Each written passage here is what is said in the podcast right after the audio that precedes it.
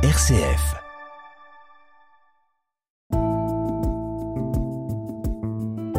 Regard chrétien sur l'actualité. Dorothée Scholz. Bonjour Père Olivier Artus. Bonjour. Vous êtes le recteur de l'Université catholique de Lyon et c'est avec vous aujourd'hui que nous allons porter notre regard chrétien sur les moments qui ont marqué l'actualité cette semaine. Et pour commencer, je vous propose de revenir sur l'ouverture sous haute tension du sommet du G20 à Bali mardi, avec au cœur des débats évidemment la guerre en Ukraine.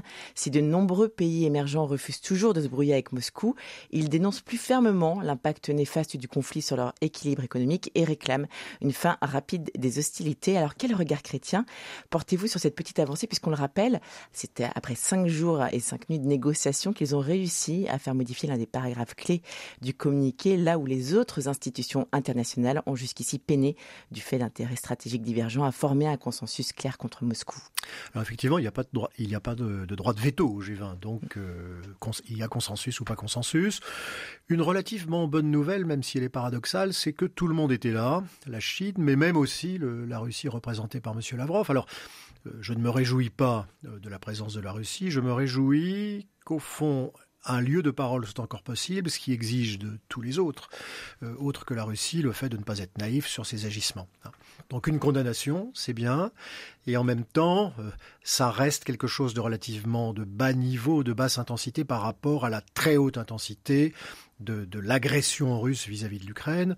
Je ne parle pas ici de la, de la guerre militaire proprement dite, mais de, l'agression de la population euh, à qui on enlève finalement les moyens de subsister dignement, en particulier euh, l'accès à l'eau, l'accès à l'électricité. Et le risque, c'est que ça se reproduit tellement de jour en jour que nous, euh, au fond, qui sommes loin de ce front, nous finissons par être habitués à cette musique violente et que notre indignation risque de décliner. Donc on est un petit peu dans des injonctions contradictoires, ne pas rompre les canaux de communication parce que on ne sait jamais ce qui se passe une fois qu'ils sont rompus, et en même temps que ces canaux de communication permettent de laisser exprimer une réelle indignation parce qu'il y a de quoi s'indigner. Alors, le G20 s'est terminé. S'en est suivi très rapidement donc un départ à Bali, notamment pour Emmanuel Macron, qui était à Bangkok mercredi soir pour participer au sommet Asie-Pacifique. Alors, dès son arrivée, le chef de l'État est revenu notamment sur l'affaire des sous-marins australiens. Canberra avait rompu, on le rappelle l'an dernier, le contrat du siècle, l'achat pour 56 milliards d'euros de 12 sous-marins nucléaires français. Par rancunier, Emmanuel Macron affirme que l'offre reste sur la table. D'autres enjeux donc se jouent euh, encore cette semaine et vont continuer. Qu'est-ce que ça représente pour vous le fait que ces grands rendez-vous se jouent en Asie Alors, euh, Emmanuel Macron, évidemment, peut changer d'attitude vis-à-vis de l'Australie, puisque l'Australie a changé de gouvernement et de Premier ministre. Ils ont un Premier ministre travailliste. Alors, la France peut effectivement prétendre être présente dans le Pacifique, mais on sait bien que ce n'est pas sans questionnement sur le statut de la Nouvelle-Calédonie, sur le statut de, Tahiti. Donc, je pense, qu'est-ce que ça veut dire aujourd'hui que ces territoires appartiennent à la République française? Et peut-être qu'il faut aussi réfléchir au fond. Euh, ensuite, donc évidemment, l'actualité principale sur le plan de géopolitique dans le monde se passe dans le Pacifique. Ah, c'est très intéressant de prendre une carte du monde euh, qui soit un peu différente de celle que nous avions à l'école et au lycée, qui était toute centrée sur la France.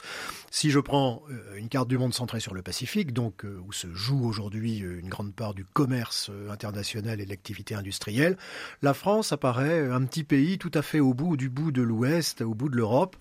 Et donc, au fond, nous, nous sommes devenus ce que le pape François appelle une périphérie mmh. du monde, d'une mmh. certaine manière. Et évidemment, pour un pays qui a un passé glorieux et à qui on a beaucoup euh, fait la pédagogie de ce passé, il y a peut-être une difficulté à, changer mentalement de statut. Mais je pense que nous ne serons peut-être aptes à préparer l'avenir que si nous faisons ce, changement de logiciel euh, qui nous dit, euh, qui nous permet au fond d'appréhender notre réelle place dans l'équilibre des nations actuelles, bien entendu avec euh, une position originale, des choses à dire, mais il ne faut pas surestimer le poids que vont peser ces choses dans le concert actuel des nations. Alors, dans le reste de l'actualité, une autre info qui a beaucoup fait parler cette semaine, ce sont les chiffres communiqués mardi par l'ONU. En effet, les Nations Unies annoncent que la planète vient de dépasser la barre des 8 milliards d'habitants. Un chiffre avant tout possible grâce au progrès de la médecine, évidemment, et notamment la vaccination, ainsi que l'amélioration des conditions de vie dans le monde entier. L'ONU y voit un important jalon du développement humain et un rappel en pleine COP27 de notre responsabilité partagée de prendre soin de notre planète. Alors, que vous évoque ce chiffre qui a été euh, diffusé cette semaine? 8 milliards d'habitants, c'est ni une bonne ni une mauvaise nouvelle. Simplement, je, je, me rappelle que lorsque je rentrais en classe de sixième, c'est pas hier matin, mais c'est, je suis toujours de ce monde, donc c'est pas non plus très ancien. Il y avait 3 milliards d'habitants. Donc, c'est un quasi triplement. Ce qui veut dire minimalement que le niveau de consommation de 8 milliards d'habitants sur une planète qui a les mêmes ressources, même si on fait des, des progrès technologiques, ne peut mmh. pas être le même. Et je pense que ce chiffre symbolique peut être euh, heureux sur un plan pédagogique parce qu'il peut au fond nous inviter a définitivement changé de logiciel, c'est-à-dire que nous ne pourrons plus vivre comme nous vivions euh, il y a 50 ans, il y a 30 ans, il y a 10 ans encore.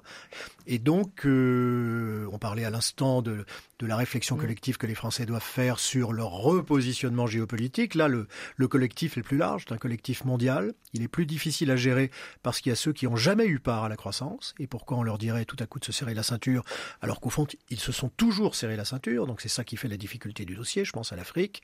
Et donc pour ce qui nous concerne, nous, euh, je pense quand même qu'il faut vraiment euh, choisir des chemins concrets de sobriété. On ne peut plus se payer de mots. Alors pour finir, il me reste euh, une petite minute, euh, Père Arthur. Peut-être un mot sur l'Assemblée plénière qui s'est tenue à Lourdes, on le rappelle, du 3 au 8 novembre dernier. Que vous évoque ce qui s'est joué pendant cette semaine à Lourdes et, les conséquences en termes de communication et, de mise en avant des affaires? Euh, Je pense, je suis, je suis étonné, moi, des, phénomènes d'emprise qui, sont liés au ministère. Hein. L'emprise n'est pas forcément, n'a pas forcément pour conséquence, je dirais, des, des agressions sexuelles. Déjà l'emprise spirituelle, l'emprise intellectuelle peut-être. Hein. Et donc, au fond, il y a une vraie réflexion réflexion sur la relation à l'autre dans toutes ses dimensions, qui invite sans doute à bien travailler les moments de formation des futurs prêtres, et aussi, je pense, quelque chose qui est finalement peu travaillé, c'est l'accompagnement des prêtres tout au long de la vie. Il me semble qu'on peut faire mieux et que les prêtres sont peut-être un petit peu isolés pendant la durée de leur ministère. Le, le, séminaire n'est pas le tout de la formation. Il faut, exactement comme pour toute activité professionnelle, penser à une formation continue et sans doute euh, vraiment renforcer cette formation continue et euh, avec cette insistance sur euh, voilà, la prévention de l'emprise à tout niveau. Eh bien, merci beaucoup, Père Artus, de nous avoir éclairé par votre regard chrétien sur les actualités de cette semaine. Merci beaucoup. On vous souhaite un très bon week-end. Merci. Merci.